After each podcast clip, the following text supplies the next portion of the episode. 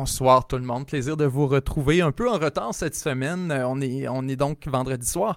La raison étant très simple, c'était juste qu'on voulait être sûr de ne pas dire de niaiserie. Euh, on s'attendait, on en a parlé dans le dernier podcast notamment, on s'attendait à une élection contestée, on s'attendait à ce que ça aille un peu de n'importe quelle direction. Donc, ce qu'on voulait faire ce soir, c'était attendre un peu, s'assurer cette semaine d'avoir au moins euh, un minimum d'informations à commenter avant de se lancer dans une espèce de d'analyse de ce que ça peut de ce, que ça peut vouloir dire pour euh, les années à venir aux États-Unis. C'est ce qu'on fait ce soir. On va en parler en deuxième temps. D'abord, on aura la chance de discuter un peu de Justin Trudeau et des, euh, des frasques avec euh, ce qui se passe en France, de la sortie d'Emmanuel Macron, d'espèces de, de jeu géopolitique s'est opéré là-dedans qui était très intéressant. Mais d'abord, Joshua Ménard Suarez. Benjamin Tremblay. Bonsoir. Salut. Manuel Deslandes à la technique. Merci d'être avec nous également. Et merci à tout le monde à la maison d'être avec 7 jours sur Terre ce soir. Grand plaisir d'être avec vous, de vous retrouver. C'est pourquoi je voulais juste mettre euh, de côté euh, en commençant la raison pour laquelle on n'est pas notre euh, grille horaire habituelle du mercredi soir 20h. Allons-y sans plus tarder sur d'abord un, point que j'aimerais aborder avant de commencer le podcast sur la sortie YouTube de 7 jours sur Terre. Certains l'auront observé, on a mis une vidéo tout à l'heure, sinon vous irez la voir peut-être après le podcast. 7 jours sur Terre est désormais disponible sur YouTube, euh, même modèle que nos abonnements réguliers en fait. Euh, beaucoup d'entre vous êtes abonnés à 7 jours sur Terre sur 7jourssurterre.com abonnement. C'était le meilleur modèle, la meilleure manière de nous appuyer jusqu'à maintenant, je le dirais. Soyons clairs, euh, entre YouTube et Facebook, c'est la même chose côté contenu exclusif. Vous aurez accès aux mêmes, mêmes, mêmes privilèges, même quand je vais, je vais y venir dans un instant, mais on en rajoute des nouveaux. Donc, il n'y a absolument rien qui change là-dessus. Là où moi, je vous encouragerais peut-être à regarder du côté de YouTube et à peut-être explorer la possibilité de faire le switch. Et en passant, on sera extrêmement accommodant si jamais vous voulez faire le, changement. On pourra vous changer un mois, on vous arrangera ça en quelques secondes, vous n'aurez pas grand-chose à faire. Euh, si jamais vous voulez le faire, et la raison pour laquelle vous voudriez le faire, si jamais, parce que je viens de vous dire que c'est la même chose côté contenu, c'est vraiment juste que l'interface est plus simple. Beaucoup, beaucoup, beaucoup de gens nous parlaient euh, que YouTube qui avait de la misère à trouver les vidéos euh, exclusives ou qu'il ne le voyait pas quand ça sortait ou qu'il n'y avait pas d'informations ou que quand il cherchait, bon, il tombait pas sur la vidéo qu'il voulait. Il avait de la misère à les retrouver. Et honnêtement, vous avez absolument raison. Facebook, c'est un bordel total pour ce qui est de la création de contenu vidéo.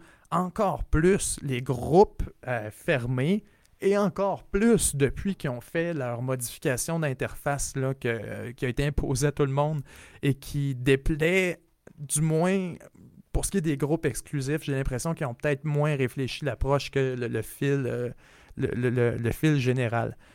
Donc bref, si jamais vous préférez YouTube, moi, personnellement, je trouve que c'est une plus belle plateforme. C'est plus facile de suivre les nouvelles vidéos. C'est plus facile de suivre ce qui se passe, de suivre euh, d'avoir accès à vos privilèges exclusifs. Et encore plus que ça, c'est facile de visualiser aussi. Si jamais vous en avez plusieurs, ben là, vous voyez 7 jours sur Terre dans la liste, tout simplement. Vous pouvez vous abonner, désabonner, modifier vos forfaits à votre guise, changer votre carte. Tout ça, c'est en, votre, en, votre, en vos mains à vous. Donc, c'est beaucoup plus simple. Euh, de notre côté, il n'y a pas vraiment de différence. Je veux que ce soit clair pour vous. Il n'y en a pas un ou l'autre qui est avantageux. Faites pas ça pour euh, vraiment pour nous aider ou quoi que ce soit.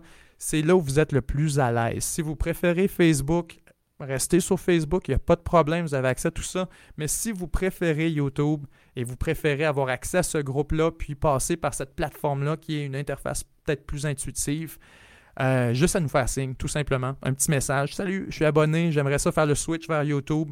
On va vous dire comment ça marche. C'est extrêmement simple, vous avez à peu près rien à faire. Donc, même privilège, j'allais venir là-dessus. La capsule exclusive d'abord à chaque semaine qui sera disponible. Vous aurez aussi, en plus de ça, accès anticipé à toutes nos vidéos.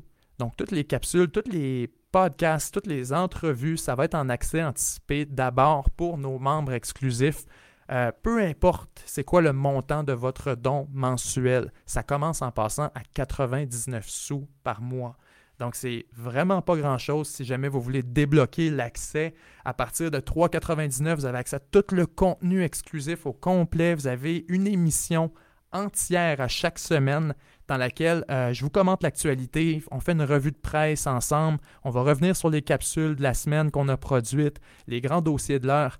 Donc, si jamais euh, vous n'étiez toujours pas abonné à 7 jours sur Terre, c'est le temps de le faire parce qu'on est rendu vraiment avec, euh, je crois, une belle formule pour vous sur YouTube. Ce sera plus intuitif et plus facile à suivre de votre côté. Donc, tout cela étant dit, je commence le timer parce que je ne voulais pas vous voler de temps avec ça. Lançons euh, nos, sujets de la semaine sans plus tarder, Josh. D'abord, il y a eu toute cette espèce de flambée d'islamisme qu'on a vu en France dans les dernières semaines notamment à travers l'assassinat, ou plutôt la décapitation, il faut le dire euh, en toute franchise, de Samuel Paty. Ensuite, on a vu euh, un prêtre qui a été tiré par balle en fermant son église, une autre attaque à l'intérieur d'une église où là, deux personnes sont mortes, ou trois personnes à Nice. On a de la misère à suivre, tellement il y en a en France, et ensuite Vienne. Bref, il y a cette espèce de de nouveaux courants, plutôt de renouvellement des attaques islamistes contre le, monde libre, contre les démocraties. Et c'est ce qui est un peu curieux là-dedans. Et je veux le noter avant qu'on se lance plus sur le, cas de la France, que ça arrive en Autriche, à Vienne. C'est bien ça? Mm-hmm. Oui. Il y a quelque chose de puissant là-dedans au sens où Vienne n'a rien fait. L'Autriche n'a rien fait. Ils n'ont pas fait de caricature du prophète. Pas du tout. Ils n'ont pas euh, fait de manifestation. Il n'y a pas de multiculturalisme nuisible aux communautés. Il n'y a, pas de, a pas de guerre dans laquelle l'Autriche est impliquée ou elle tue des musulmans. Il n'y a pas aucune de ces excuses classiques qui sont normalement utilisées par les terroristes pour revendiquer une justification aux attaques. Il n'y a rien de tout ça. C'était juste on va en tuer des vôtres ça se limitait essentiellement à ça. Il n'y avait, pas, il avait, pas de, il y avait pas de symbolisme autre que ça. On peut regarder peut-être les portes de Vienne, les bagarres, les, les attaques avec les Turcs.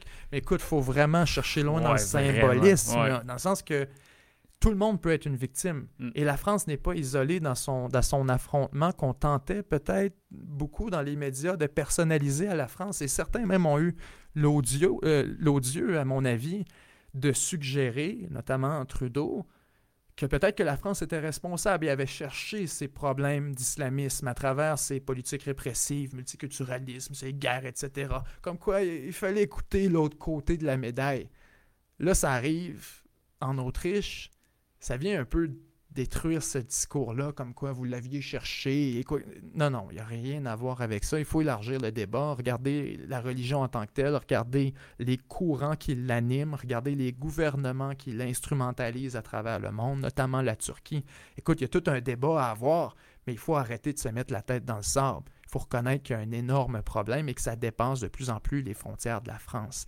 Oui, vraiment. Maintenant que cette observation-là est faite, venons-en au cas de la France plus particulièrement, qui euh, est un peu pris dans un feu croisé entre des tendances à travers le monde, parce qu'il existe, euh, le Canada n'est pas seul, n'est pas isolé là-dessus, plusieurs pays multiculturalistes qui se déclarent multiculturalistes. L'Angleterre, notamment, a fait l'expérience, et même si certains conservateurs le dénoncent, c'est encore de certaines, disons, de certaines manières l'idéologie prédominante euh, en Angleterre et au Royaume-Uni.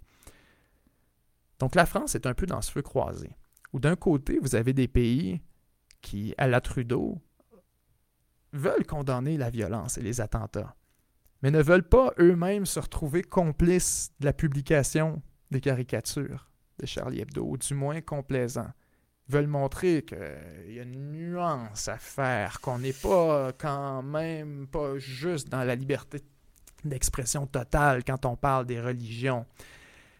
Et là-dessus, la France, à la surprise de, beaucoup de gens qui écouteront ce podcast, parce qu'ici au Québec, on est très latin, on est très proche de la France, on a l'impression que tout le monde est d'accord.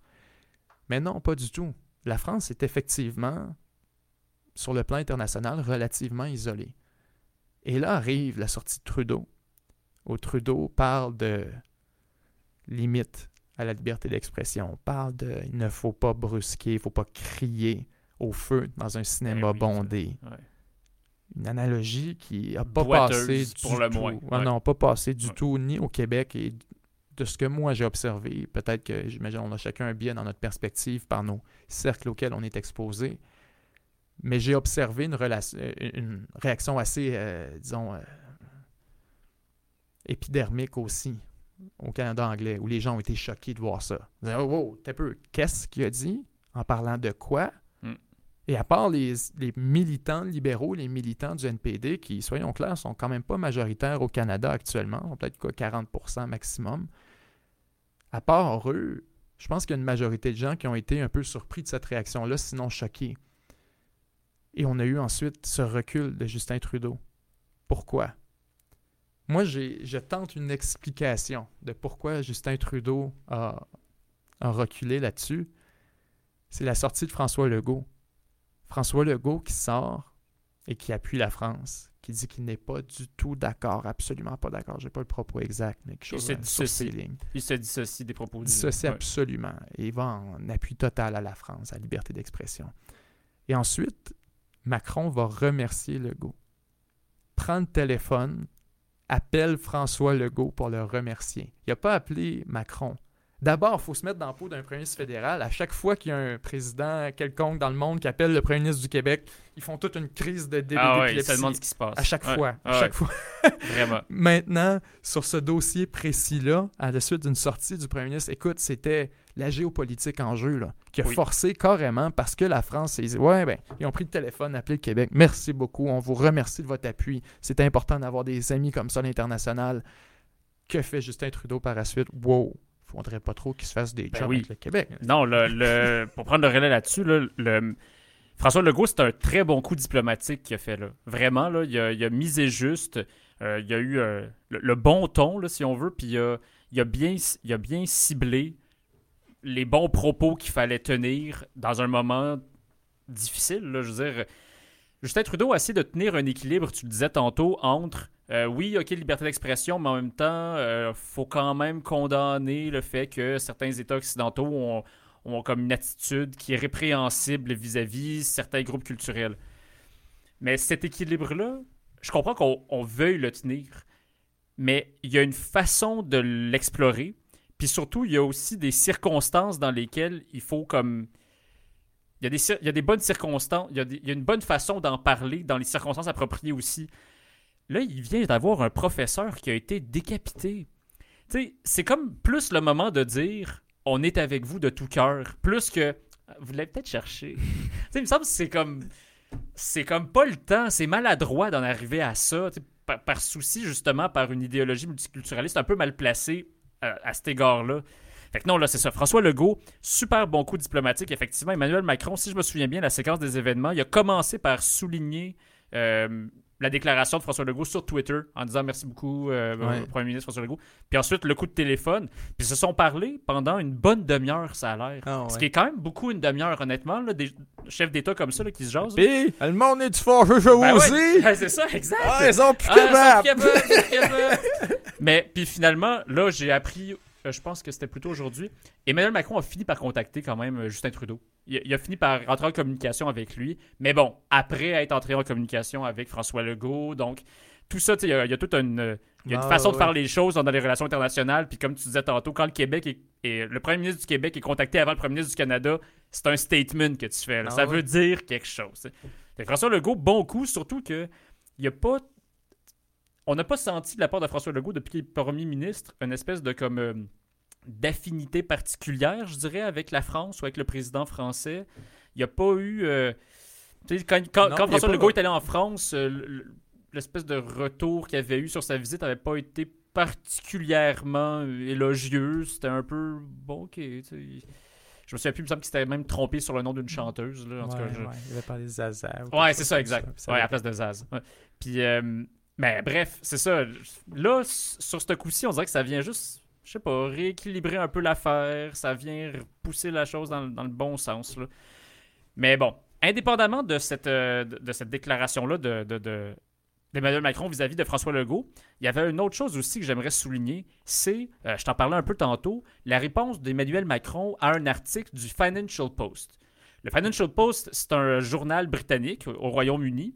Puis, dans cet article-là, la, politique d'Emmanuel Macron vis-à-vis du séparatisme islamique était critiquée en disant que la France euh, gérait très mal cette crise sociale-là, que ça faisait des années qu'elle, que, que, dans le fond, euh, elle le cherchait un petit peu, puis que, puis que dans le fond, euh, Emmanuel Macron, avec ses déclarations un peu... euh, Jetait de l'huile sur il le jette feu. de l'huile sur le feu, c'est ça. Ces déclarations un peu trop intempestives, là, disons, là, sont, Mhm. sont pas les bienvenues dans une situation qui est déjà tendue. Puis Emmanuel Macron, dans le fond, a, fait une sortie publique, a fait une, une réponse, une réplique officielle à cet article-là en disant, en, gros, là, de quoi je me mêle? Comme la France, on est un État souverain, on a nos propres enjeux à gérer à l'interne, puis on a une tête sur les épaules. On n'a pas besoin que le Royaume-Uni vienne nous dire quoi faire. D'abord, on n'a pas le même modèle d'intégration sociale. On n'a pas le même modèle non plus, justement, de comme de, de- de- la même façon d'aborder la société. Tu le disais tantôt, le Royaume-Uni, comme le Canada, Ouais. mise beaucoup sur le multiculturalisme. C'est pas le cas de la France. La France a une grande tradition laïque. Puis, ce que je trouve intéressant à faire comme parallèle avec le Québec dans sa, dans sa réponse à Emmanuel Macron, c'est aussi qu'il disait les anglo-saxons, vous avez de la difficulté à comprendre le rôle qu'a la laïcité dans notre État.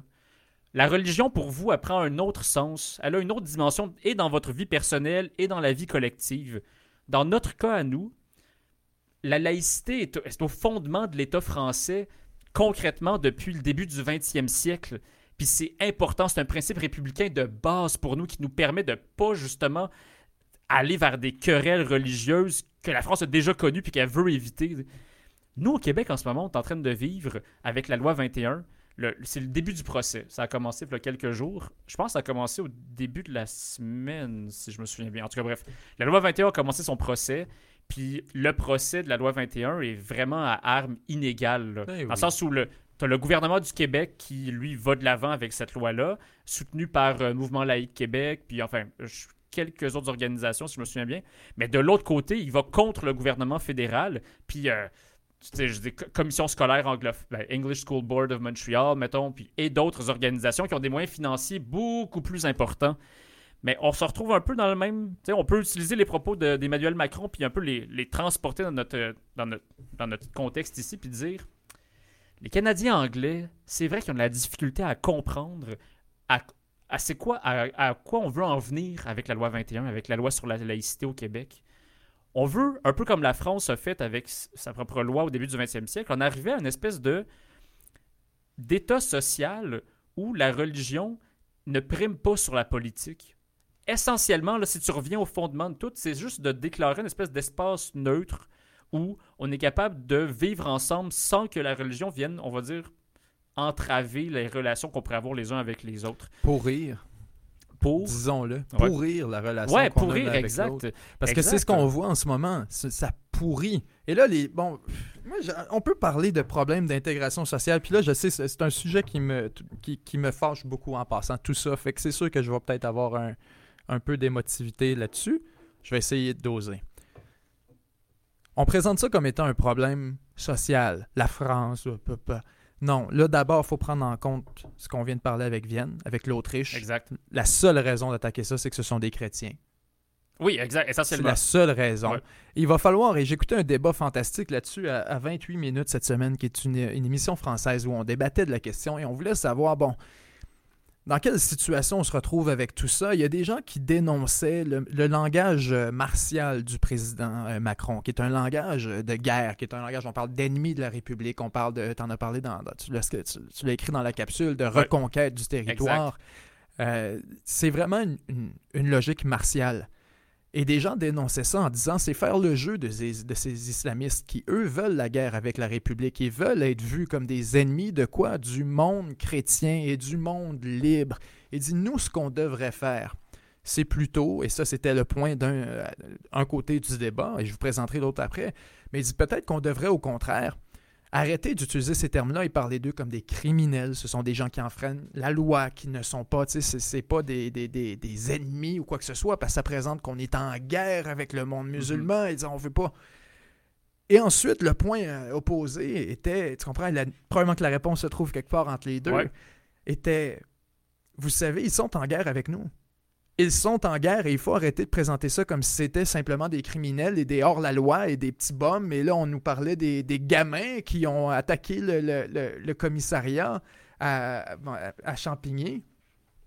Écoute, cette logique-là aussi a ses limites. Autant que la logique martiale et que le langage martial a ses limites, ce langage républicain où on considère seulement que ce sont des criminels et qu'on peut les traiter, Ouais. réformer à travers les principes de la République, alors que ce c'est précisément ce qu'ils refusent. Les Lumières, la démocratie, la République, toutes les notions qui viennent avec. Quand on dit l'extension de la démocratie, ben écoute, c'est la liberté entre les hommes et les femmes, l'égalité, le principe d'ascension sociale, c'est tout ça qui est intrinsèquement refusé par beaucoup de gens de plus en plus, et sans dire que c'est la totalité des musulmans, on l'a exposé dans la capsule, c'est très certainement une proportion inquiétante quand on arrive autour de 15, 20, 25% selon certaines estimations qui refusent les valeurs républicaines et les idéaux républicains. On doit arrêter de considérer que c'est un simple problème d'intégration sociale et que la France a fait une erreur. La France est plutôt le canari dans la mine d'un problème que l'humanité s'apprête à expérimenter à l'échelle mondiale si elle ne se réveille pas et continue d'importer ces tendances-là sous l'égide de la tolérance, de la liberté et sous l'égide de l'égalité de l'un et des autres et du multiculturalisme, comme on le fait au Canada. Et maintenant, quand on voit le premier ministre canadien et l'Angleterre et etc. faire cette espèce de posture de supériorité morale, oui. J'en ai ri cette semaine parce que tu voyais Luc Lavoie, qui est très fédéraliste, qu'on peut pas faire plus fédéraliste que ça. Et moi, j'ai un, un amour, une, une relation amour-haine avec les positions de, de Luc Lavoie parce que j'aime un peu comment il est intransigeant, puis comment, tu sais, il Ouais. va au bat, puis j'admire ça d'un côté, mais Ouais. de l'autre, je suis pas d'accord avec beaucoup de ses opinions politiques. Donc, bref, c'est surtout du divertissement. Et je voyais cette semaine ce qu'il disait, je trouvais que c'était une belle démonstration de la vision fédéraliste de la chose. Il disait qu'il- ça le répugnait la position de Trudeau. Ça n'a pas d'allure que le premier ministre ait cette position-là, ça n'a aucun sens. Et Trudeau était un minable, Trudeau était un petit homme. Je pense que c'était l'article de Mathieu Bock-Côté euh, ça ressemble à ses propos. comme quoi c'était un petit homme, un très petit homme. Ouais. Je ne sais pas si c'est Mathieu Bock-Côté. Non, je pense pris- que c'était Joseph Facal. ça se peut, ça se peut, facal. Ouais, il me semble que c'était Facal, ouais. ouais. J'avais, c'était un, Ouais, c'était ouais, probablement facal. Et, euh, et je me disais, mais voyons, mais c'est- vous êtes donc bien drôle. C'est comme si Tru- c'était Trudeau. C'est votre idéologie le problème. Mm. C'est l'idéologie multiculturaliste pour laquelle vous vous battez, pour laquelle c'est ce que vous défendez activement. Maintenant, si vous le rejetez, ben allez le dire à ceux qui vous l'imposent parce que vous jouez dans la même équipe qu'eux autres. Tu comprends? Exact. C'est ça qui m'a un peu choqué de voir. Ah, mais là, c'est Trudeau. Non. Trudeau, c'est le porte-parole d'un mouvement, d'une idéologie. Tu l'aurais enlevé, tu aurais mis le texte qu'on lui a prêté. C'est pas comme si c'était lui qui avait pensé à ça, anyways. Ben. Tu y prêtes le texte puis tu le mets dans la bouche de n'importe qui, n'importe quel libéral du Canada. Vous l'assoyez dans sa chaise, il va répéter la même chose. Ah, Christopher aurait dit la même chose. C'est Ouais. l'idéologie. Exact. C'est pourquoi tu entends la même chose au Royaume-Uni, c'est pourquoi Mhm. tu entends la même chose dans une certaine partie du Canada anglais progressiste, sinon Ouais. une large partie du Canada anglais progressiste. Ah ouais, Et même, ça a été repris au Québec aussi Mhm. par la gauche woke qui nous dit ben là, euh, euh, pourquoi rire des autres et attiser la haine? Et on utilise ce langage-là qui est un peu, euh, tu sais, le- la gauche parle souvent de dog whistle par rapport à la droite. Ça, c'en est des dog whistles là, quand on parle d'attiser Ouais, la haine et souffler des braises ah. de, la- de l'intolérance. J'ai vraiment de la difficulté avec cette gauche-là parce que c'est la- cette même gauche-là, woke, justement, qui va euh, 100% supporter toutes les blagues de Sugar Sammy qui sont hyper comme virulentes contre les Québécois, là, contre le Canadien français qui a voté oui au référendum de 80-95. Je dis pas ça, rien contre Sugar Sammy en soi, c'est juste que la, la gauche multiculturaliste woke là, du Québec, là, tu peux pas avoir un double standard. Quand c'est Sugar Sammy, c'est vraiment cool. Mais par contre, quand ça vient de l'autre bord, C'est vraiment répréhensible. là. Ah non, Mais ça, ça, dépend dans le contexte. C'est- que Samy va faire le contexte d'un mot, mais je comprends c'est le même, même, même, Ben, c'est juste la même idéologie derrière tout ça, là, mais Mais tu comprends, c'est que on, on- on veut personnifier ça comme si le problème relevait de la mauvaise interprétation de Trudeau. Non, Trudeau, il le lit à travers un à travers un appareil de décodage qui est totalement différent, qui est celui du multiculturalisme. Il reçoit une information, il reçoit avec un billet différent que celui que tout le monde comprime l'intérêt des nations, l'intérêt des peuples, la volonté collective, nationale. Trudeau va se dire Attends, la collectivité veut ça, la collectivité veut la liberté d'expression, mais il y a quelqu'un dans la collectivité qui te dit que donc, c'est mon travail en tant que premier ministre inclusif de. Mais là, attends, veux-tu qu'on fasse l'inventaire des niaiseries qui se disent Ben et ouais. des positions pas Ben non, d'allure qui sont défendues sur l'égide de la religion et des. Ben là, mon Dieu m'a dit ça. C'est- On va faire. Écoute, on va ouvrir la Bible, là. Ouais. Euh, tu dois tirer des roches chez les gays? Ouais. Non? Ben là. Tu sais, jusqu'où ça c'est va? ridicule. Mais c'est aucun sens. le- moi, c'est le problème avec ça, c'est un peu l'essentialisme d'une reli- de- d'une culture, ou en tout cas d'une personne qui est euh, religieuse, ou d'un groupe qui est religieux, dans le sens où, je m'explique, euh, en tant que chef d'État ou en tant que personne qui réfléchit, là, le... non mais je- j'essaie d'être large. Pas large. pas besoin d'être président de rien. là. Juste, mettons, tu réfléchis. Tu peux faire ça peu, là. chez vous. Ouais, ouais, c'est ça, exact. Tu peux faire ça chez vous dans ton sol, ça te tente là. Le monde musulman, on va dire. Puis France, euh, France. Emmanuel Macron le fait très bien en France. Il ne prend pas les musulmans comme un bloc homogène, tous pareils. Il- parmi, dans le monde musulman, il y a une grande variété de personnes, comme Ouais. dans la plupart, dans toutes les sociétés. Tu as des personnes plus euh, progressistes, plus conservatrices, plus de gauche, plus de droite, euh, comme partout ailleurs. Puis le- tu peux choisir avec quelle frange de la population, de la société, tu vas t'associer, avec quelle frange tu vas t'allier en fonction de toi, tes valeurs ou tes intérêts. Bon, Emmanuel Macron en France, lui, il, il répète régulièrement qu'il est complètement appuyé, puis que lui-même appuie le, comment il s'appelle déjà, le Conseil musulman, enfin, je sais pas trop, Ouais. l'espèce de, de grande organisation de musulmanes en France qui représente Islam modéré. euh, ouais, 80% des musulmans en France qui sont vraiment corrects, là, qui adhèrent 100% à tous les principes républicains de la France, puis que ils- eux autres, ils embrassent les valeurs françaises, puis ils, veulent, ils sont là pour s'y intégrer. tu sais. Fait que Emmanuel Macron choisit de, de- de s'allier avec eux. Il le dit. Par contre, il dénonce la frange islamiste, qui, elle, est extrémiste et radicale. Il va, il va les dénoncer. Bon, Justin Trudeau, il faut qu'il soit capable, en tant que chef d'État, de faire aussi la même part des choses. Tu peux pas simplement dire ah, il faut pas. par- Emmanuel Macron, euh, hmm, c'est comme un peu du, euh, du racisme, Ouais. c'est contre les musulmans. Non, c'est pas contre les musulmans, c'est contre telle frange des musulmans, les islamistes, qui ont une interprétation particulière du Coran et qui sont prêts, à cause de cette interprétation-là, à complètement se dissocier de la société française. Et en ce sens-là, ça devient un problème. Puis c'est la même chose dans les relations internationales. Est-ce que, mettons, on, va choisir de s'associer, ben là, maintenant c'est moins le cas, mais en Iran, ben, euh, à l'époque où il y avait, mettons, les femmes plus de, avec plus de djihad, avec, avec plus de, de, comme de, de, de même tous les symboles vestimentaires là, qui étaient là pour montrer l'oppression de la femme, l'Occident s'alliait traditionnellement avec cette frange de la population, Mhm. des jeunes universitaires qui s'émancipaient de cette espèce de tutelle religieuse. Puis on dénonçait l'autre partie qui était plus justement. Comme euh, quoi, c'est pas la pratique de l'islam qui est, qui est réprimandée par l'Occident ou qui est incompatible tout. avec l'Occident, c'est la pratique intégriste et Exact. euh, Puis c'est pour ça que même. Erdogan, là, on revient à la Turquie. Tu sais, la France, la Turquie, moi, c'est deux pays qui sont pas mal dans ma, dans ma mire. Là. Puis Erdogan, je veux dire, qui condamne Emmanuel Macron, lui aussi, parce qu'il essaie de comme, faire une union du, du monde musulman là, pour recréer le grand califat. là.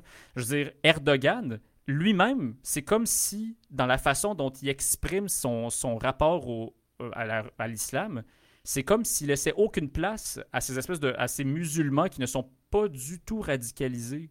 C'est Ben, comme si c'est c'est- une vision uniquement Mais islamiste. vois-tu, c'est là-dessus, parce que les- tout le monde essaie de façonner, puis là-dessus, je vais être euh, très, très offensant pour la gang à Trudeau, là, mais c'est que c'est ça un peu le crime que commet Trudeau quand il va donner raison à ça, cette frange de l'islam, et qui te présente, qui légitime la réclamation de l'islam, comme quoi vous n'avez pas le droit de caricaturer le prophète, et comme quoi la liberté d'expression totale et absolue est incompatible avec l'islam intégré à l'intérieur de nos sociétés. Quand il va donner, amplifier cette, ce, claim-là, cette réclamation-là, en ayant dire, ben écoutez, vous avez peut-être cherché, puis peut-être que, écoutez, il faut pas crier au feu, puis on devrait éviter ce genre de caricature-là. Quand il est autant nuancé, au lieu d'être sans équivoque et venir dire, ben, vous savez, les musulmans, euh, ils- la plupart, ils sont pour la liberté d'expression. Et puis, à part des, des- des fondamentalistes, à part des intégristes avec la, qui on n'est pas d'accord avec la vision du monde et avec qui même les musulmans modérés rejettent cette vision-là, Exact. au- à place d'utiliser ça, il va légitimer et même jouer le jeu, comme tu le dis, de leaders autoritaires fondamentalistes qui tentent de, de façonner l'islam à leur manière, comme l'Iran actuel, comme l'Arabie saoudite, comme Erdogan, comme tous ces régimes qui tentent de se réclamer comme étant les légitimes défenseurs de l'islam. Et donc quoi? Ben, on l'applique à la lettre. Et puis donc, à ce moment-là, ben, attends, c'est moi le plus musulman de la gang. Et donc, pour cette raison, attends, Erdogan, c'est pour cette raison qu'il va aller se défendre et, et pour porter tout le mouvement musulman, comme tu l'as dit, c'est qu'il essaie de se placer en, en porte-parole du monde musulman puis du monde euh, islamique. Maintenant qu'on sait tout ça et que Justin Trudeau, de son côté, va donner raison et va dire, ben écoutez, on devrait pas faire de la même... Il joue Ça- le jeu d'Erdogan. Et il fait carrément prendre cette frange de l'islam qui, disons-le, est marginale. Ouais. Et il l'élève au plan de Exact. majorité. Puis- et il crache d'en face de tous ces musulmans Ouais. partout dans le monde Oui, qui rejettent ça Ouais. et qui veulent se battre contre ça avec nous de notre côté de l'histoire. Écoute, c'est d'une aberration telle, ça Ah n'a oui, aucun sens. C'est ridicule. Puis j'ajouterais, pour faire du bien, je te dis partout dans le monde, la déclaration de Justin Trudeau est un manque de respect envers les musulmans canadiens même, là, qui sont parfaitement intégrés au Canada. Moi, je pense beaucoup à, mettons, quelqu'un comme Jamila Benhabib, qui est absolument intéressante, tellement pertinente dans ses déclarations publiques, qui, elle, elle revient souvent avec, euh, avec ce genre de, de propos-là, je dirais, où euh, elle, elle expose le fait que, regardez, il y a tout plein de femmes, ben, hommes aussi, qui ont quitté le monde arabe quand il y a eu justement différents États du monde arabe, quand il y a eu commencé à avoir de la montée de l'intégrisme religieux. L'exemple de l'Iran, par exemple. Ils quittent l'Iran parce que là, le climat social a changé, puis ça leur tente vraiment pas de vivre dans ce genre de climat-là. La femme n'a pas envie de porter le voile, l'homme n'a pas envie de faire porter le, le voile à sa femme et à sa fille. Ils sont pas là-dedans du tout. Fait qu'ils se disent où est-ce qu'on pourrait aller? Où est-ce qu'on pourrait vivre notre liberté, être bien. Là. On va aller au Canada. On va y aller, puis là, on va être bien là-bas. Bon, il arrive ici en s'attendant à justement pouvoir jouir des libertés occidentales. Ben non, Puis toi, t'as autres- le chef d'État. Ben oui. Backstab Nous autres, on aménage notre espace politique Ben oui. en fonction de ce qu'elle a fui dans son de ce pays. qu'elle a fui. Alors qu'on devrait s'allier avec Je- les personnes ici qui ont fui puis qui dénoncent. Ben oui, puis j'ajouterais encore plus que ça. Jamila Benhabib, elle se fait envoyer chier par la gauche. Ouais, vraiment. Carrément. Ben oui, c'est une, méprisable, c'est une infréquentable, c'est une défense, c'est une apologiste de la droite. C'est, écoute, il n'y a pas une insulte qu'on lui a pas lancée parce qu'elle refuse cette narrative-là, comme quoi c'est les musulmans les plus extrémistes, les plus fondamentalistes, ceux qui rejettent les valeurs des Lumières, qui sont les porteurs légitimes de la voix et de la, de la parole musulmane à travers le monde. Alors que c'est totalement faux. L'Indonésie, c'est le pays, un- le pays Ouais. musulman le plus peuplé de la planète. Combien de fois tu entends de problèmes graves que l'Indonésie finance du terrorisme à travers le monde, comme euh, l'Iran ou encore l'Arabie saoudite? Écoute, il y, a- il y a une manière de réconcilier l'un avec l'autre. Et soyons clairs, en passant, l'Indonésie a eu des problèmes avec l'État islamique aussi, mais Ouais. ils l'ont combattu. C'était Oui, pas le gouvernement. Ouais. C'est ça aussi qu'il faut comprendre. On a des alliés dans le monde musulman pour la liberté, pour les lumières, pour la démocratie. Qui d'ailleurs est sorti pour ça? Un leader du monde arabe est sorti en défendant, en défendant Emmanuel Macron? Macron, ouais. Puis un, Ah un leader euh, assez. pas passer. Je me demande si c'est pas en Arabie Saoudite. Sérieux? Oui. Je vais pas dire de niaiserie, mais c'est quelqu'un dans le monde. euh, c'est- quelqu'un dans le monde arabe. J'allais dire dans le monde musulman, mais non, c'est dans le monde arabe. C'est un allié de. J'ai tendance à dire c'est soit l'Occident, c'est euh, soit l'Arabie Saoudite, Mais un Je veux pas dire niaiser. Un, un- Mais il y a un haut placé politique Ouais, ou genre un- un universitaire? un ou haut placé politique, genre un- soit un président, soit Ah, un, ouais. un roi ou quelque chose. On s'entend, c'est tous des régimes Ah, un peu weird. Ouais. Mais j'ai dans la tête que c'est l'Arabie Saoudite. Bref, on a des alliés dans le monde Oui. musulman. Puis il y en a qui sont très élevés, puis il y en a qui sont prêts à prendre la parole pour en parler. Ils sont pas tous des Pakistans, ils sont pas tous des Bangladesh, ils sont pas tous des régimes qui sont un peu méprisables au sens de la démocratie, puis au sens Ah ouais. des, des- des- des valeurs qu'on tente euh, de projeter à travers le monde. Puis là-dessus, vous allez me dire, ben, c'est des cultures. écoutez, si, si la culture, c'est de refuser justement le droit à liberté d'expression, c'est de refuser, c'est c'est tout ça, je suis pas d'accord. Je suis désolé.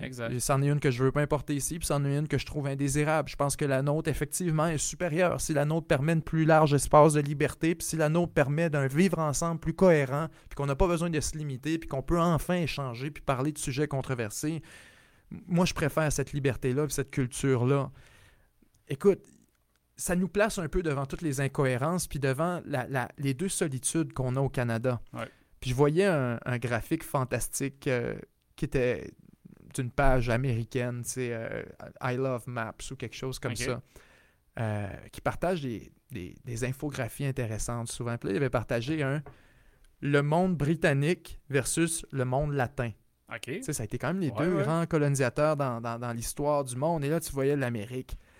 Toute l'Amérique au complet est essentiellement britannique, l'Amérique du Nord. Ouais. Ensuite, dès que tu arrives vers le sud, vers le Mexique et tout le sud au complet, c'est l'Amérique latine. Ouais. C'est une Amérique qui était espagnole, Portugal, etc. La France. Et là, tu vois le Québec, qui était tout seul, tout seul, tout seul d'Amérique latine dans son petit coin d'Amérique britannique. Et je me dis, mon Dieu, quelle meilleure représentation Ouais. de ces deux solitudes. Comme quoi, c'est pas une question d'indépendantisme, fédéraliste, c'est pas une question de rien de ça, ouais. de gauche, de droite. C'est une culture fondamentalement différente. Et s'il y a deux peuples qui se sont fait la guerre et qui se sont détestés et qui sont différents dans toute l'histoire, tu vas en nommer quelques-uns. Les Japonais, les Chinois, les, les, les- écoute, tu comprends? On va en faire Ouais. quelques-uns. Tu vas arriver très rapidement aux Français, aux Anglais, Ben oui. qui sont fait la guerre pendant 100 ans, qui sont amenés. là. Ah ouais. C'est des cultures fondamentalement différentes. Et là, tu vois une représentation très explicite où la France et le Québec sont un peu seuls au monde à essayer de défendre leur vision de la laïcité et de la liberté. Est-ce qu'on passe aux élections américaines, Ben? On va passer aux élections américaines. On a déjà notre, notre première moitié de fête. Ouais. Seigneur, Seigneur Maison, OK, par où Bon. on commence? au moment de... Peux-tu mettre la table? Au moment d'écrire ces lignes, Ouais. il n'y a toujours pas de gagnant. Cela étant dit, Joe Biden est euh, en avance au sens, disons, des chances de gagner. La meilleure personne à qui, euh, à qui on pourrait le demander, c'est à Las Vegas, notamment. Ouais. Non seulement parce qu'ils ont eu un, un rôle important à jouer dans l'élection, mais aussi parce que si vous voulez savoir dans quelle direction ça va, regardez les paris à Vegas. Quand les gens ont de l'argent sur la question, ils s'informent comme du monde et ils s'assurent d'avoir Ouais, ouais, fait que c'est souvent un bon indicateur, plus que Ouais. tous les sondages. Et bon, bref, euh, Joe Biden semble pour l'instant être relativement en avance au niveau des chances de gagner. Mais... Cela étant dit, je peux commencer avec quelques observations. C'est sûr et certain qu'il n'y aura pas de mandat. Aucun mandat. Au sens où, euh, dans l'état dans lequel se trouve l'élection, les résultats, il n'y a pas de victoire décisive et on s'attendait à une victoire beaucoup plus décisive que ça si tu te fies au sondage. Exact. Deuxième observation, justement. Il y a toute une industrie qui doit se poser des questions en ce moment, plus que se poser des questions, se remettre en question, fondamentalement. Se demander s'ils ne doivent pas changer d'industrie complètement et aller faire autre chose. Gars, va vendre des assurances, T'es pas bon à ta job. Ou sinon. Puis, j'allais dire changer votre modèle, mais écoute, après l'humiliation de 2016, après la catastrophe commerciale qu'a été 2016, faut le dire, c'est des Ouais, entreprises, là, vraiment. eux autres. Là. Après ça, il faut que je justifie que le client. Puis comment ça qu'on t'a vendu n'importe quoi, puis qu'on n'a aucune idée. Et là, il faut qu'on te revende un autre produit après et qu'on dise qu'on s'est amélioré. Tu comprends? Ouais, Commercialement, ouais. je comprends même pas comment ça s'est passé. Que tu as toute cette industrie-là qui s'est trompée grossièrement deux fois consécutives, c'est incompréhensible. Là, on doit se poser des questions. D'abord, la question que je me poserais, moi, puis je vais avoir l'air du conspirationniste, mais quand tu regardes la tendance où le Brexit, ça n'arrivera pas, puis euh, Trump, ça n'arrivera pas, puis Boris Johnson, ça n'arrivera pas, puis tous les mouvements populistes de la planète, ça n'arrivera pas, est-ce que ça se peut qu'il y ait un préjugé dans les sondages contre les options populistes? Que ça se peut? Ouais, veux dire, pas volontaires? Non. mais au sens que les gens, hein, peut-être, ne veulent pas s'identifier. Là, vous allez me dire le Ben bonus à l'urne, mais c'est juste des gens, des shy voters, comme on Ouais. dit, qui font juste pas le dire quand tu Ouais. demandes la question ouvertement. Ils peuvent passer votre temps à leur cracher d'en face. Ben, exact. Mais dans un contexte où ils sont tout seuls dans l'urne, ben, ils vont voter dans cette direction-là. Fait que là, tu regardes à travers le monde, il va falloir commencer à comprendre que les, mouvements populistes et les mouvements infréquentables sont systématiquement sous-évalués. Écoute, au Michigan, au Wisconsin, un des deux, bref, un qui est très serré actuellement, il y avait 16 points ou 17 points d'avance pour Biden. J'ai le guys. Donne-moi ta calculatrice, Ah ton crayon, t'es dehors. Ouais. C'est fini, c'est terminé. T'es pas sondeur. T'es pas sondeur, t'es un clown, t'es un militant. Merci, bonsoir. Ensuite de ça, l'autre observation qu'on pourrait faire, c'est qu'on est dans le pire scénario qu'on pourrait imaginer par rapport à tout ce qu'on a présenté auparavant sur euh, la violence, sur la tension sociale, sur le climat dangereux dans lequel on était actuellement. Puis il y a des gens qui me disaient euh, de manière un peu euh, cocky, un peu arrogante, quand est-ce que ça s'en vient ta violence? Premièrement, soyons clairs. Je souhaite absolument pas de Ben violence c'est de- ça, d'aucune manière possible. Ouais. C'est pas non plus une prédiction, c'est une peur. Mm. On le redoute, ça nous inquiète. J'ajouterais à ça, c'était pas la journée des élections qui inquiétait qui que ce soit, ni les agences de sécurité, ni les autorités en tant que telles. Pourquoi? Parce que jusqu'à la fin de la journée, tout va comme prévu. Du moins, c'est ce qui était censé, c'est ce qui était imaginé en tête de tout le monde. Là, tu arrives à la fin de la journée, c'est là que la game commence. Et c'est là qu'on espérait une victoire décisive d'un côté ou de l'autre, pour qu'au moins on puisse fermer les livres et arrêter. Ouais. Là, ça, c'est exclu. Ça en va ensuite à savoir, OK, comment est reçu ce résultat-là d'abord, par les deux côtés? Joe Biden se réclame jusqu'ici comme étant en piste de gagner, en direction de gagner, n'a pas réclamé la victoire, mais Non, suggère mais il est fortement, ouais, suggère fortement Ouais. que ça, ça va arriver et qu'il est confiant. Ce qui est tout à fait raisonnable. C'était la sortie raisonnable à faire. Donald Trump, de son côté, s'est positionné pour un combat à long terme, où là, il se déclare gagnant, que l'élection est gagnée à son idée et qu'il allait y avoir des contestations à la suite de ça. C'est le pire scénario qu'on pouvait imaginer. C'est le pire des pires scénarios. Parce qu'imaginons un instant que ça reste comme c'est là et que Trump gagne. Ou plutôt que. Ouais, si Trump gagnait tous les États, là, au moment d'enregistrer, si Trump gagne tous les États où il est en avance, théoriquement, il gagnerait l'élection. Mais Ouais. c'est que ça s'en allait pas dans sa direction. Disons que Trump gagne. Il y a beaucoup de gens qui ne l'accepteront pas parce que Biden, à leurs yeux, est en avance longtemps et Trump a dénoncé et a essayé de, de changer les votes. Et là, il va y avoir à leurs yeux une tentative de changer le résultat et d'altérer. Il n'aura pas accepté le résultat qui, euh, dans leur TV, était Biden bleu plus haut que le rouge et les bleus gagnent. c'est là, je, je, Ouais. je vulgarise, mais dans le sens que, tu sais, dans la tête de beaucoup de monde, c'était réglé, Biden a gagné, ok, Ouais. c'est beau, parfait. Et là, tu changes le, côté, que ce soit par la voie électorale ou par la voie juridique, ça passera pas. Ensuite, si tu imagines Biden qui gagne, Trump n'accepte pas, ça c'est assez clair, il l'a déjà déclaré. On va aller en recomptage dans beaucoup d'endroits. Et moi aussi, j'irai en recomptage. Pour la simple et bonne raison que les marges qu'on voit actuellement, s'il y a le moindre doute qu'il y a un vote qui a été perdu, ça ne te coûte rien. Ah, ils, ils payent pas le monde de leur poche pour aller compter les votes. Ils, ils écrivent un papier, ils demandent une motion, puis je pense qu'ils ont quelques jours après l'élection. Et, euh, et c'est l'État qui s'en occupe. Et bref, ils ont un délai. Tout ça est inscrit juridiquement. Ce n'est pas un processus compliqué. Ils ont juste à le demander. Et tu payes sur un, sur un bouton et tu as, ton comptage.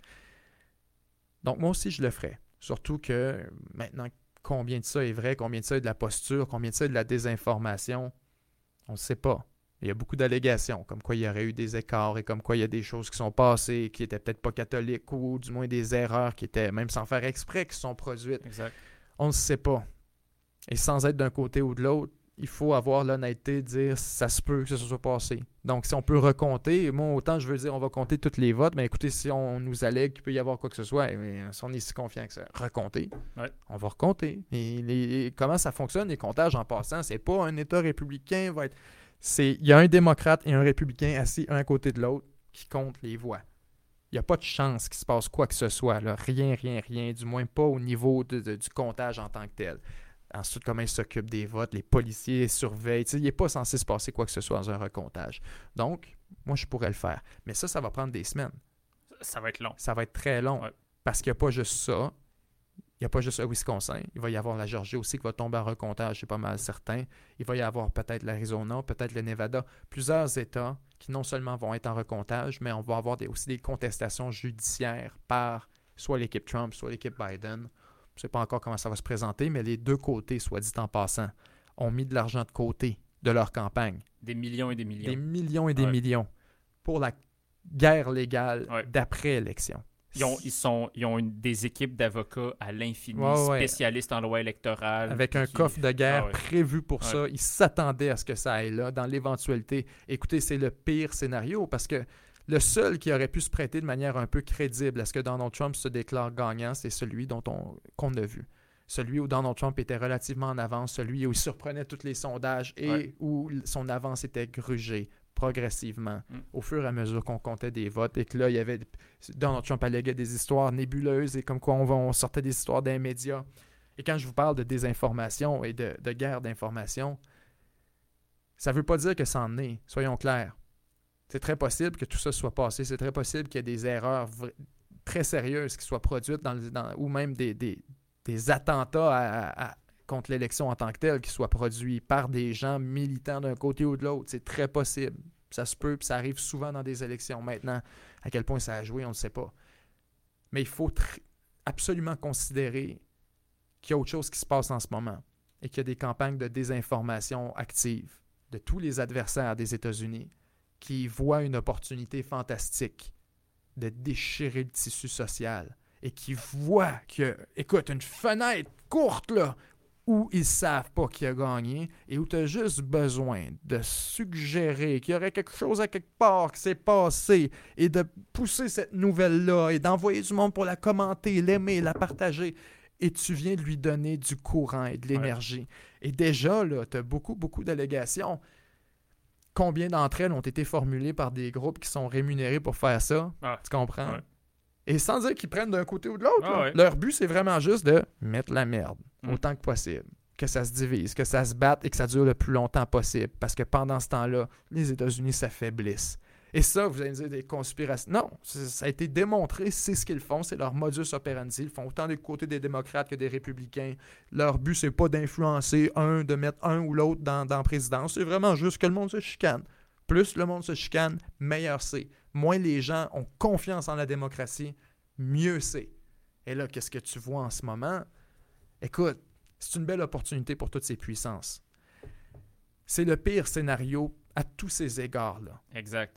C'est le pire scénario. Puis, moi, une des choses que je trouve d'autant plus difficile dans ce scénario-là, c'est que le fait qu'effectivement, aucun des deux présidents n'ait franchement gagné l'élection avec une, majorité suffisante pour dire c'est tranché, c'est fait, comme les sondages le laissaient prévoir en faveur de Joe Biden, ça, ça me pousse à poser la question quelle va être la légitimité, peu importe le président Zéro. qui va être élu, quelle va être sa légitimité dans un pays où la fracture sociale est tellement forte en ce moment, où c'est vraiment là, c'est 50-50 là. Zéro. Regarde les commentaires 50-50, des gens. Les deux sont certains qu'ils ont gagné. Ouais, exact. Euh, Arrêtez ça, Joe a gagné, blablabla. De l'autre côté, toute la gang à Trump, c'est non, Trump Non, a exact. gagné ce que vous faites là, vous êtes en train de Il y a frauder. déjà une hostilité, il y a déjà une moitié de l'électorat qui est hostile au candidat adverse. Ça, ça va, ça va rester pendant le mandat du président, peu importe qui sera le président. Il y aura la moitié de l'électorat qui va être en désaccord, puis sa, sa légitimité va être extrêmement mince. Puis pas juste sur la scène intérieure. Tu parlais d'intervention de pays extérieurs qui voient une fenêtre d'opportunité, euh, puis qui veulent saisir. Ta légitimité comme chef d'État aussi à l'international est moins forte. Est moins forte parce que, tu sais, on, sait toujours, Ah OK, ben c'est- t'es Joe Biden, t'as gagné. Tu t'en vas en discussion avec Vladimir Poutine, puis lui, il va te dire, hey, buddy. Mais c'est ça, mais tu Poutine- représentes qui, là? Ouais, c'est ça, Poutine. Ben, cas, non, mais- c'est comme ben, ça sort avec Robert. Mugabe, puis il dit Hey, les élections, je vous. Ouais, Ouais, c'est ça. Non, mais prends un autre exemple dans ce cas-là. là. Mais je veux dire, tu comprends ce que je veux dire. C'est un peu de, de comme ta légitimité comme chef Non, d'État. C'est- on le remet en question puis c'est au sommet international, etc. Dans le sens qu'ils peuvent la remettre dans sa face. Et pour les, pour les adversaires comme la Chine, notamment, qui, qui manquent pas une occasion, là, quand tu lis les publications chinoises, Global Times, etc., qui sont financées par le Parti euh, communiste chinois, c'est, euh, on ne manque pas une occasion de cracher dans la face de la démocratie, des États-Unis, des institutions. On est dit, vous voyez, Ah ouais. regardez, Regardez le c'est spectacle. ça. Ouais. C'est ça, là, la démo- C'est ça que vous voulez. Plusieurs partis, des élections libres, c'est- c'est ça, là. Mm. Donc, c'est- ce poids-là que tu viens leur donner. Mais moi, ce que j'ajouterais là-dessus, sur le scénario de la crise sociale et etc., c'est que dans l'éventualité de plus en plus probable, et euh, soyez indulgents, on a enregistré ça, on est jeudi soir. Dans le scénario de plus en plus probable, l'autre Joe Biden gagne. Trump, euh, il va pas s'en aller dans un coucher de soleil sous un cheval blanc. Euh, merci, bonsoir, ce fut un plaisir. Ouais. Au revoir Non, tout le monde. pas. Ouais. So long. C'est pas comme ça que ça va terminer. Ouais. Si, tu Non, veux un leader, si tu veux un leader d'une insurrection politique interne, t'en as un magnifique là, Ben, qui, va con- qui va contester l'élection, qui les raison pas. Au sens, rendu là, là, là- puis ça, je disais ça à un de mes amis cette semaine, puis il riait, puis il dit comme... Hein, L'élection est immatérielle. Le vote, à partir de maintenant, là, dans le cas dans lequel on est, ça n'a aucune importance. On est dans un bras de fer. Exact. ouais, ouais. L'élection, le vote. Désolé, vous avez raté votre opportunité. L'opportunité là, de dire, gars, on a voté, bye, t'es sorti, puis Ouais. t'as pas de leverage pour te battre contre ça, rien à dire. vous l'avez raté. Exact. Là, je vous par les États-Unis, Ouais. Et puis là. Il aurait fallu que ce soit beaucoup plus grand que ça comme marge, il aurait fallu que ce soit décisif. Et pas là. Visiblement, c'est pas ce que les États-Unis voulaient. Ils voulaient pas s'en débarrasser parce que s'ils avaient voulu ça, Ben ça aurait non. été plus clair que ça. Exact, ouais. Là, Trump, de la manière qu'il est positionné, il peut absolument contester la légitimité de l'élection d'abord. Une fois que ça, c'est dans la tête des gens. Et j'ajouterais qu'il a déjà gagné ce débat-là. Il a déjà gagné. J'en parlais avec euh, aussi le- le- la, même, la même connaissance tout à l'heure où je disais c'est une victoire incontestable. Quand tu considères que le débat actuellement, c'est plus à savoir qui a gagné, mais plutôt à savoir est-ce que l'élection est légitime? Ouais, Est-ce que l'élection est. Est-ce que l'élection est fair? Est-ce que tous les chiffres Est-ce sont qu'il y a eu de la fraude? Est-ce qu'il y a eu de la fraude? À quel point il y a eu de la fraude? Le débat a passé carrément Ouais. de qui va. Ou là, c'est plus. Ouais, désolé, c'est rendu immatériel, ça, là. Ce qui va déterminer qui a gagné maintenant, c'est la réponse à la deuxième question. Et qui contrôle la- cette réponse-là? Ben écoute, j'argue que c'est celui qui contrôle la cour, qui contrôle les médias, Exact. qui contrôle le discours. Et là, il nous, il nous a déjà prouvé en passant, ça fait quatre ans qu'il contrôle le discours, la narrative, qu'il contrôle ce que tout le monde parle dans les médias. Il vient de le faire une fois de plus. Exact. C'est un peu naïf de penser qu'il le fera pas à nouveau et qu'il va pas continuer à le faire. Donc là, il faut commencer à entrevoir. Il y a déjà un recours au système juridique, au système juridique qui a été entamé. Déjà des poursuites qui sont faites. Écoute, je pense que par rapport au, euh, au vote postaux, là, si je me souviens bien, il y a quelque chose comme 300 poursuites qui ont été intentées. C'est quelque chose de capoté. là. Puis, mais bon, pour l'instant, la Cour suprême euh, fédérale, là, la Cour suprême des États-Unis, n'est pas intervenue encore dans le débat. La Cour, la Cour suprême, habituellement, attend que le dépouillement soit terminé.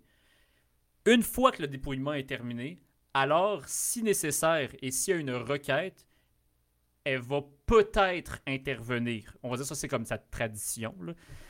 Le- Mais là, de plus en plus de personnes là, commencent à Puis parler là, de... t'as Trump qui sort le soir de l'élection. Cour Ben, suprême! Cour suprême! Cour tu- suprême! Hein? Ouais, lui, c'est ça. Lui, il veut mettre ça direct sur la table. Je ris pas de lui, mais je Non, mais c'est drôle ça, que exact. c'est. Ben, il a- moi, on est la façon dont j'étais en train d'écrire la capsule aujourd'hui, puis la façon dont je l'ai formulée, c'est comme la Cour suprême n'est pas encore pour l'instant traînée dans la mêlée. Tu sais, comme euh, t'sais, Trump, il veut, il, attra- il attraîne, il attraîne, il veut qu'elle s'en. Vas-y, pitch-toi dedans. mais pour l'instant, comme. euh, on attend un peu. Non, ils Bon. veulent pas y toucher avec Ils une, veulent pas perche touchés. de Ils 100 veulent faire attention. Bien, tout le monde maintenant là, a juste en tête Bush v. Gore de- en 2000.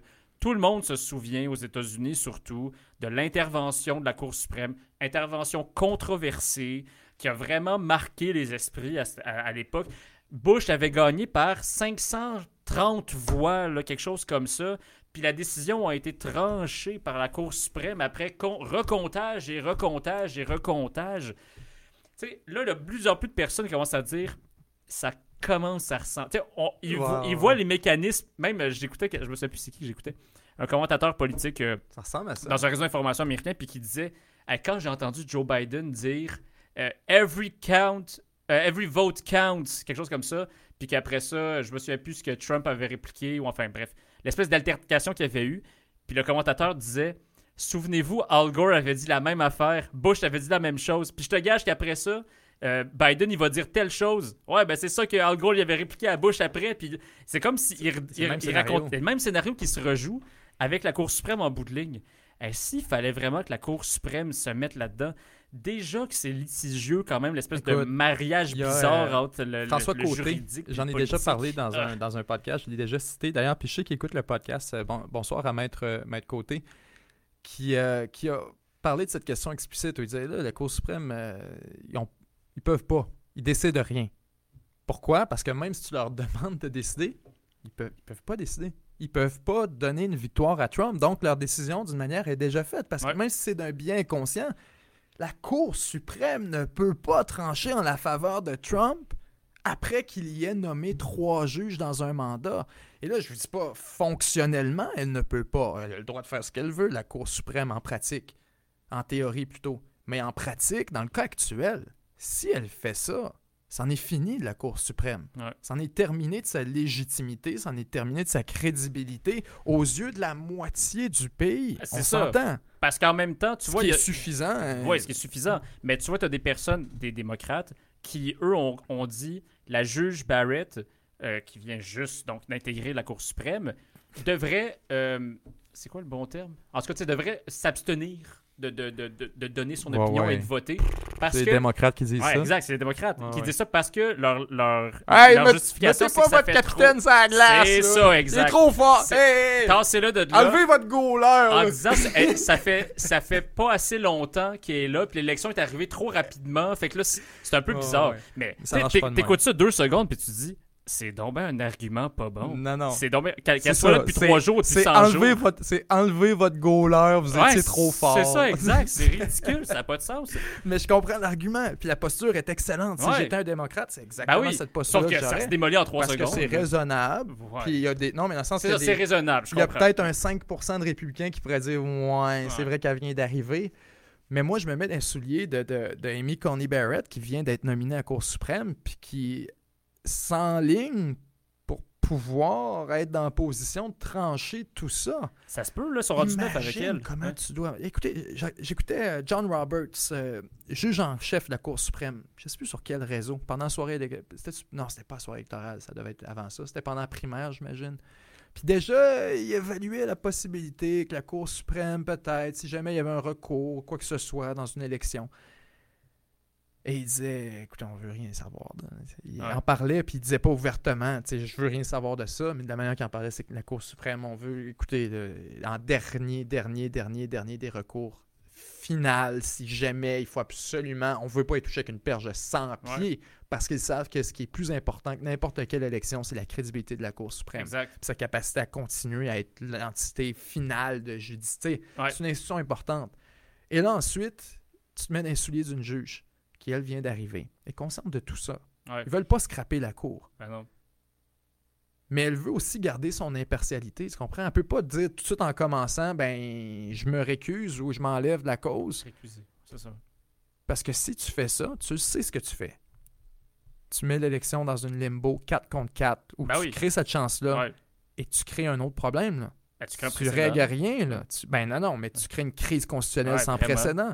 Où là, on a neuf juges de la Cour suprême, mais il y en a un qui s'en levé, qu'on a une égalité à la Cour suprême. Fait que.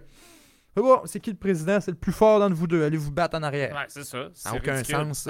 Tu comprends? Il faut que la Cour Ouais. suprême soit en mesure. Fait que récuser, ce n'est pas une option. Soyons Non, clairs. Ça n'en est absolument pas une. Ce qui lui reste, c'est de prendre une décision. Moi, je me mets dans ses souliers que de regarder cette élection-là tout le long en se disant Non, Mais non, qu'est-ce qui se non, passe, non, non, non, non, non, non, pas ça aussi. Ah non, pas le main. Ah non, pas telle affaire. Ah non. Écoute, on est vraiment dans le pire scénario Mm. possible pour ce qui est d'une contestation judiciaire parce que visiblement, ça va aller jusqu'en Cour suprême. Et on, on sait c'est quoi la composition de la Cour suprême. Tu as trois juges sur neuf qui ont été dé- dé- assignés par Donald Trump. Six sur neuf sont des républicains, du Mm. moins d'allégeance républicaine, nommés par des juges républicains. Donc théoriquement, si ça joue sur une- un enjeu militant, partisan, la Cour suprême trancherait en faveur de Donald Trump. Et ça, ça causerait une crise sociale très, très, très, Ben oui, très grave. ben oui, vraiment, il y aurait une remise en question de la Pas une légitimité de la remise en Cour question, suprême. là, refus suite, total. refus de, de la légitimité de la Cour suprême. Et là, ça, c'est le premier cas très grave. C'est-à-dire que la, ju- la justice est vue comme un instrument de la présidence. Du Parti républicain. Ouais. Écoute, c'est grave. Ouais, c'est très grave. grave. Ouais. Parce qu'après ça, imagine ces gens, quand tu croises un policier dans la rue, Mm. puis que tu as un fusil dans les poches, Mm. ou que tu as une roche dans les mains. Comment tu vois la justice? Tu comprends? Mais là, c'est c'est une extension de la dictature, c'est une extension de ci, de ça. Fait que si Trump gagne, ça ne peut pas être par la voie de la Cour. En pratique, parce qu'ils ne voudront jamais risquer ce scénario-là. Je peux pas croire. Puis comme le disait M. Côté, puis j'admire son courage de dire ces choses-là d'ailleurs. Mais c'est que ça risque d'être un bien inconscient. là. C'est qu'eux autres, ils- tu tu, ça. ouais. tu le reçois, mais tu sais que tu peux pas dire oui. Tu sais que tu peux pas trancher d'un côté de Trump. Fait que tu regardes tes ouais, ouais, on regardez. euh, Non. J'ai regardé ça, puis non. mais impartial, là. Ouais. Mais tu sais, Ouais. c'est au fond de ta Ah, tête, tu peux pas. Je, je, ne- je vois ça s'étirer pendant plusieurs semaines. Sinon, sinon des mois. Ça pourrait. Il y, a, il y a des personnes qui anticipent que ça pourrait durer des mois.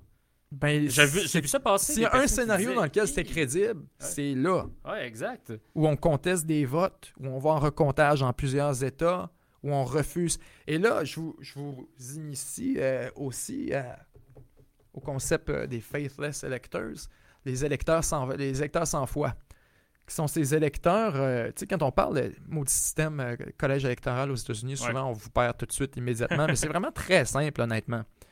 C'est vraiment juste que chaque État en fonction de sa grosseur, a un nombre de super électeurs. La Californie n'a plus que le Wyoming. C'est aussi simple que ça. Maintenant, quand il y a une élection au Québec puis qu'on suit l'élection, est-ce qu'on regarde les résultats dans Westmount?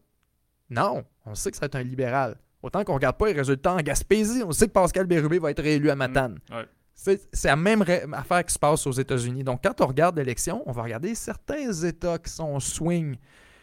Mais ces électeurs-là, qui s'en viennent voter, qui eux autres ont dit, mettons, toi, Joshua, le principe là-dedans est assez clair. On dit, Joshua, toi, tu es un super électeur. Mm. Pourquoi? Juste parce que, écoute, tu as milité au Parti démocrate pendant euh, très longtemps. On sait que tu es un démocrate, tu es un bon démocrate. Fait que euh, le jour de l'élection, 14 décembre, euh, l'élection des super électeurs, vous allez vous réunir, tu vas voter démocrate. Regarde-moi hey, regarde-moi Ouais. dans les yeux, dis merde, là. Ouais, Tu vas exact. voter démocrate. Ouais. Oui. Oui. C'est beau. Signe ici. Mm. OK. Une fois qu'il est nommé puis qu'il s'en va à Washington et qu'il va voter, rien qui l'empêche de changer son vote. Rien. Légalement, Il y a des États quand même qui a- ont légiféré pour États- contraindre, les États semble. démocrates qui ont légiféré Ouais. pour dire vous devez voter du bord ou pas le ils, droit. ont des, ben, ils ont des pénalités euh, De de symboliques, des amendes, des affaires. Mais ça arrive, t'as raison. Ça Ça arrive. arrive. C'est arrivé C'est arrivé. des centaines de fois.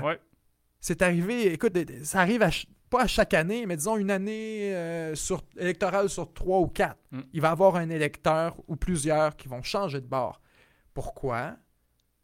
Précisément parce qu'ils n'ont pas confiance dans soit le processus électoral, Exact. comment ça s'est passé dans leur État, ou encore que comment ça se développe.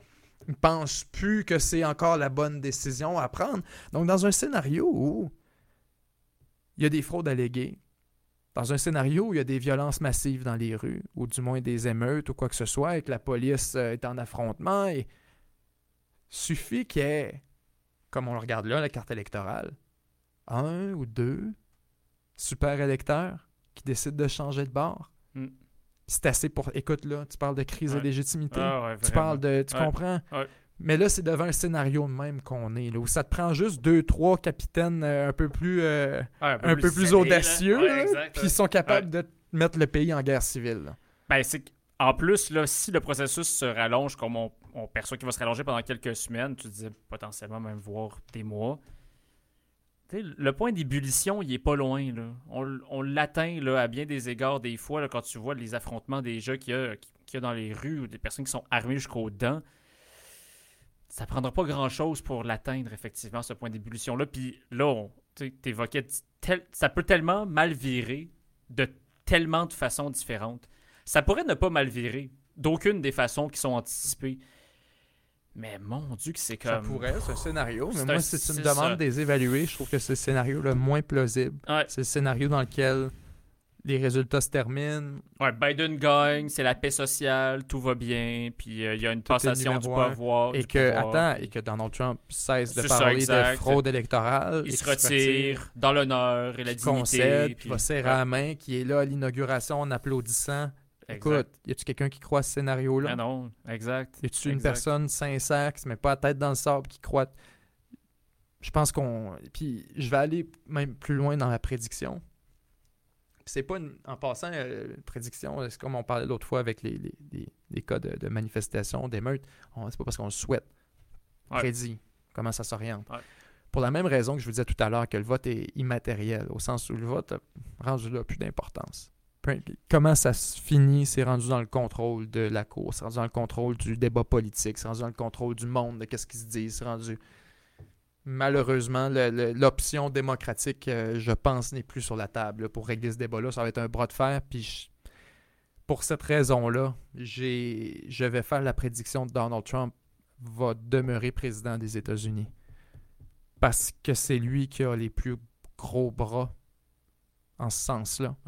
C'est lui qui possède la cour, c'est lui qui possède, en sens figuratif bien sûr, qui possède la cour, qui possède l'autorité policière, l'armée, garde nationale, qui possède le discours public par ses sorties. Il a la capacité de d'aspirer l'oxygène des autres et de choisir où va être le débat. Et c'est sa grande qualité.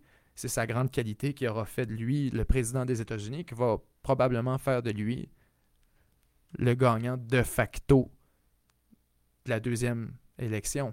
Parce qu'il va être capable de convaincre le discours public et de contrôler la narrative pour dire cette élection-là n'était pas fair. Mm. Cette élection-là, euh, dans la marge qu'on a là, les deux sont légitimes. Tu comprends? Mm. Comme quoi, on ne sait pas. Je pense que leur claim, c'est même pas tellement Trump autant qu'on ne sait pas, puis l'élection, on peut pas se fier à ça, puis le positionnement est là.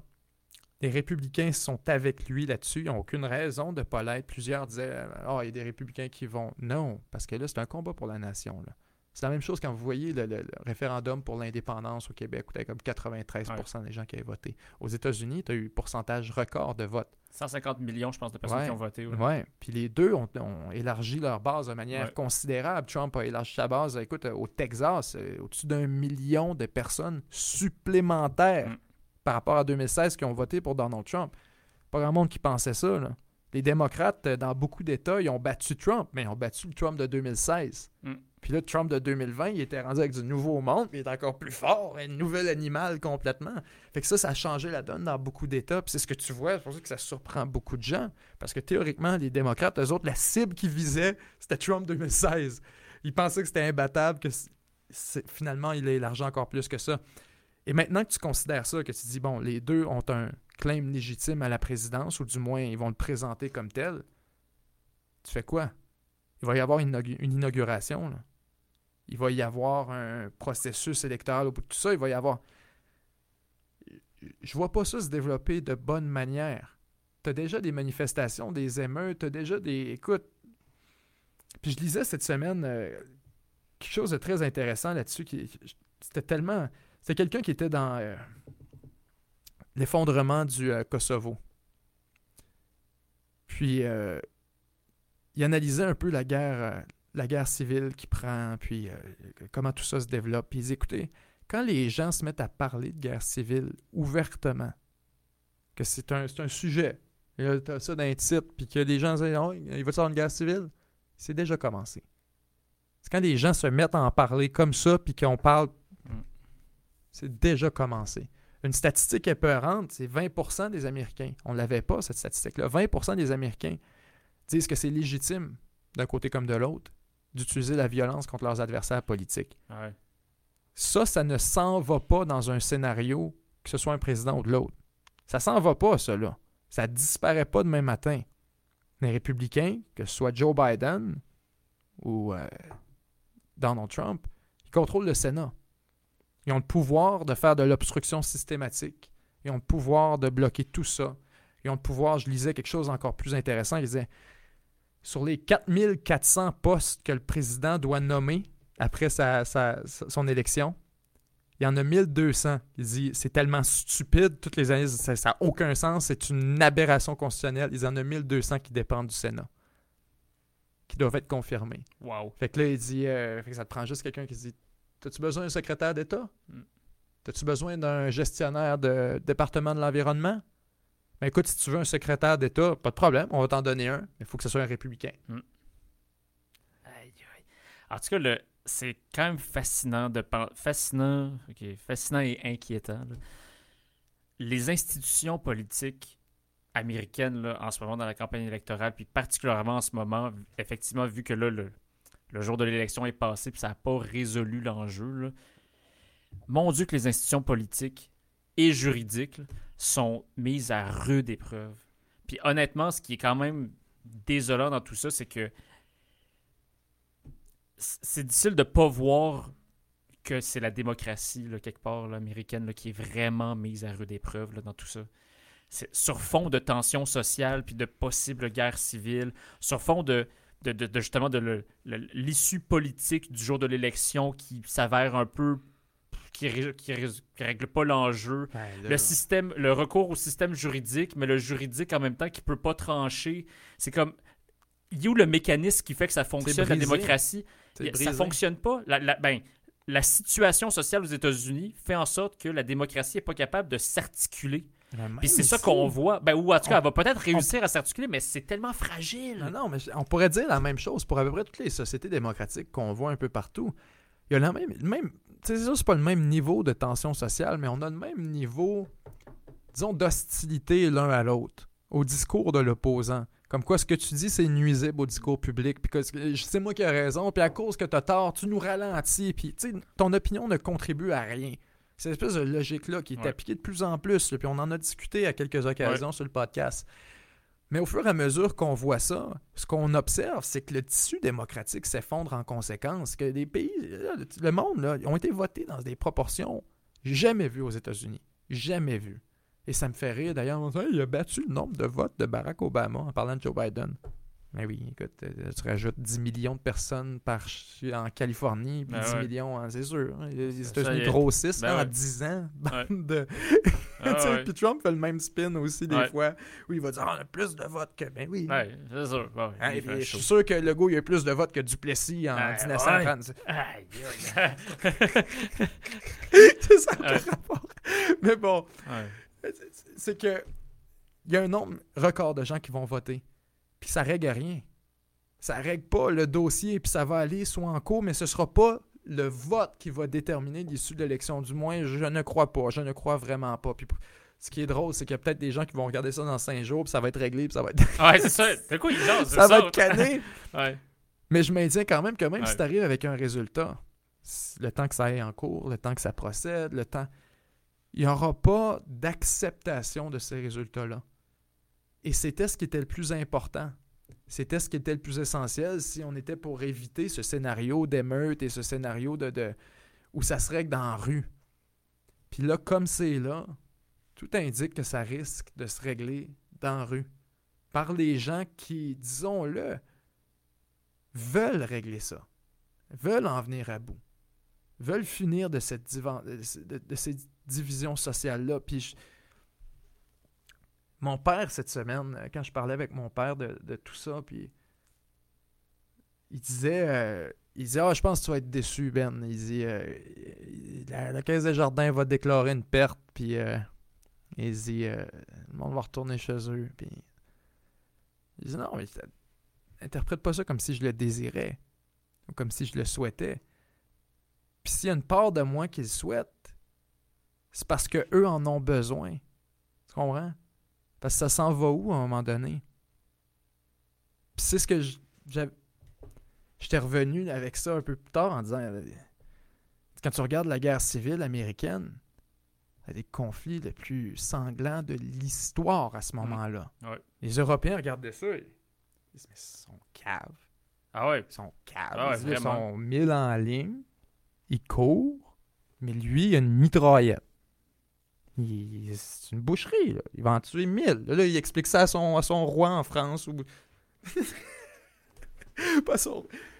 Mais tu sais, c'était ça, la, la- la mentalité européenne où on voyait comme euh, ça n'a aucun sens. puis C'était un conflit qui faisait. C'était une aberration. C'est Ouais. comme, OK, bon, ben, la démocratie s'est effondrée. La République, ça n'a a pas, marché. fonctionné. Puis vous voyez. Européens, Ils ont là, essayé. c'est ça que ça donne, une Ouais. république. Ils ont essayé, ça a échoué, ça a pris à peu près 100 ans. Ouais.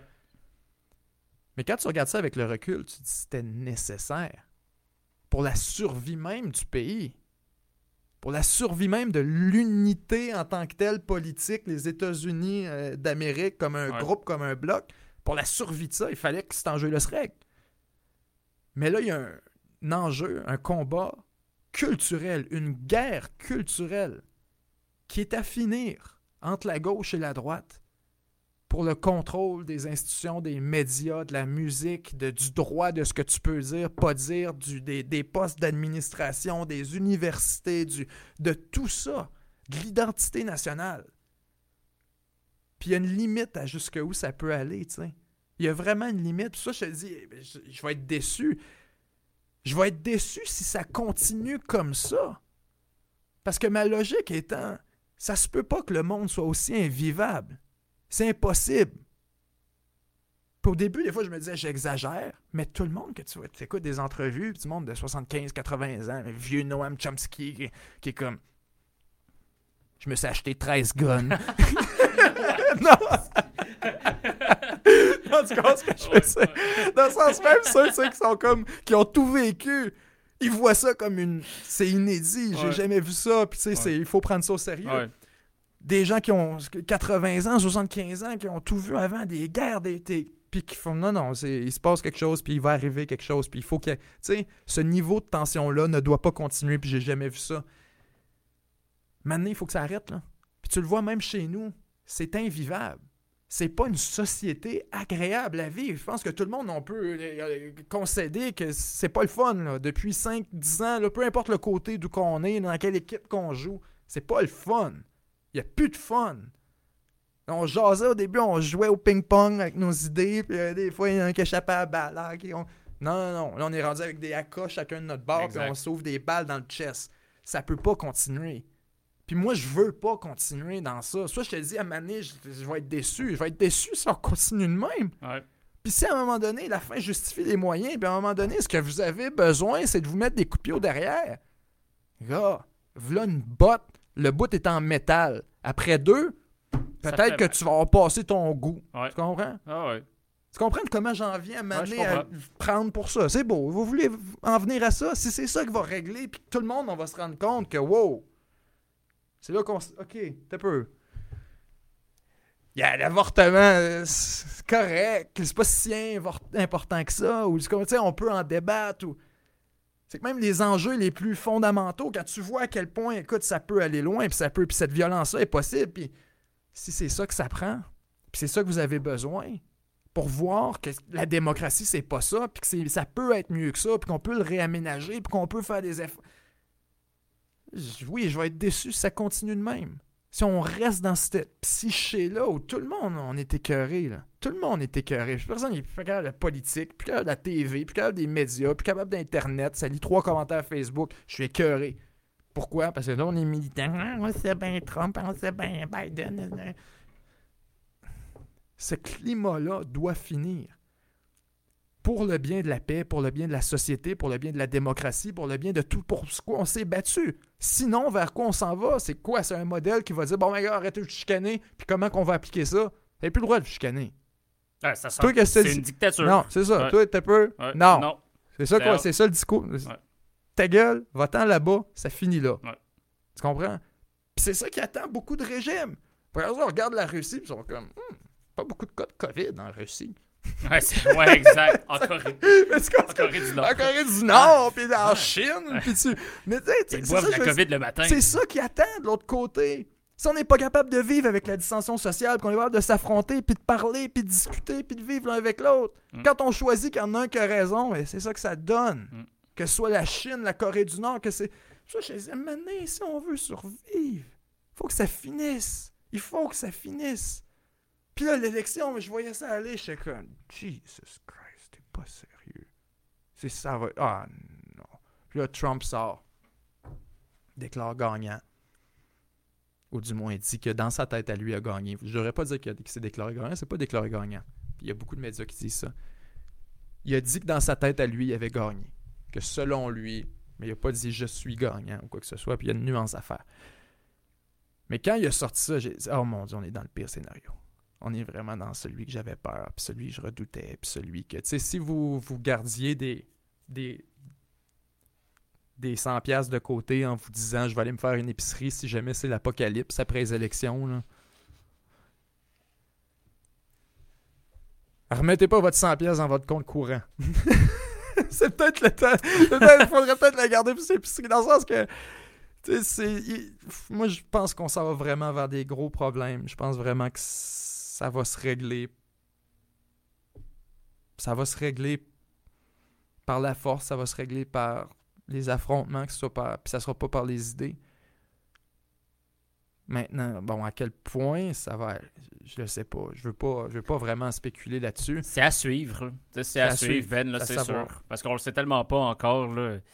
Seigneur, là, là, ça fait trois podcasts qu'on parle de guerre civile puis de révolution. Non, mais c'est parce que ça nous habite d'une façon ou d'une autre. C'est tellement présent. on a parlé une fois quand était comme, attends, ça peut arriver. La fois d'après, ça se vers ça. C'est comme, c'est ça qui se passe. C'est ça qui s'est passé. Après ça, ça va être de, de regarder encore une fois vers où ça va. Ça se peut que le système juridique tempère un peu la situation. Peut-être. Ça, ça se pourrait qu'ils finissent par être capables de que le juridique réussisse à reprendre la balle au bon là où le politique l'a échappé.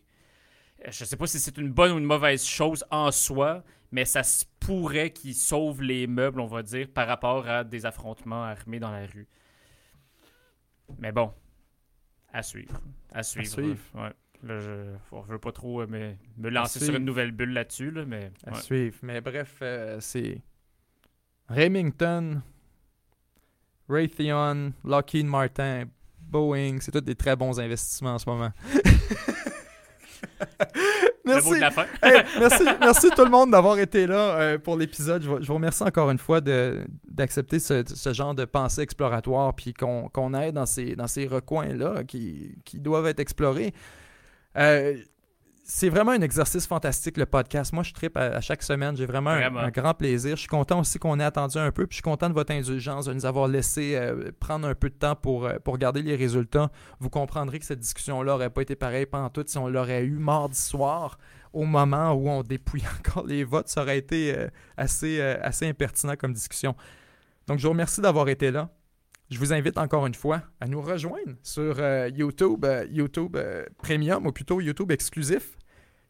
en, vous prenant un membership, c'est très simple. C'est vraiment un clic. Je l'ai refait tantôt avec le compte, le compte de 7 jours sur Terre.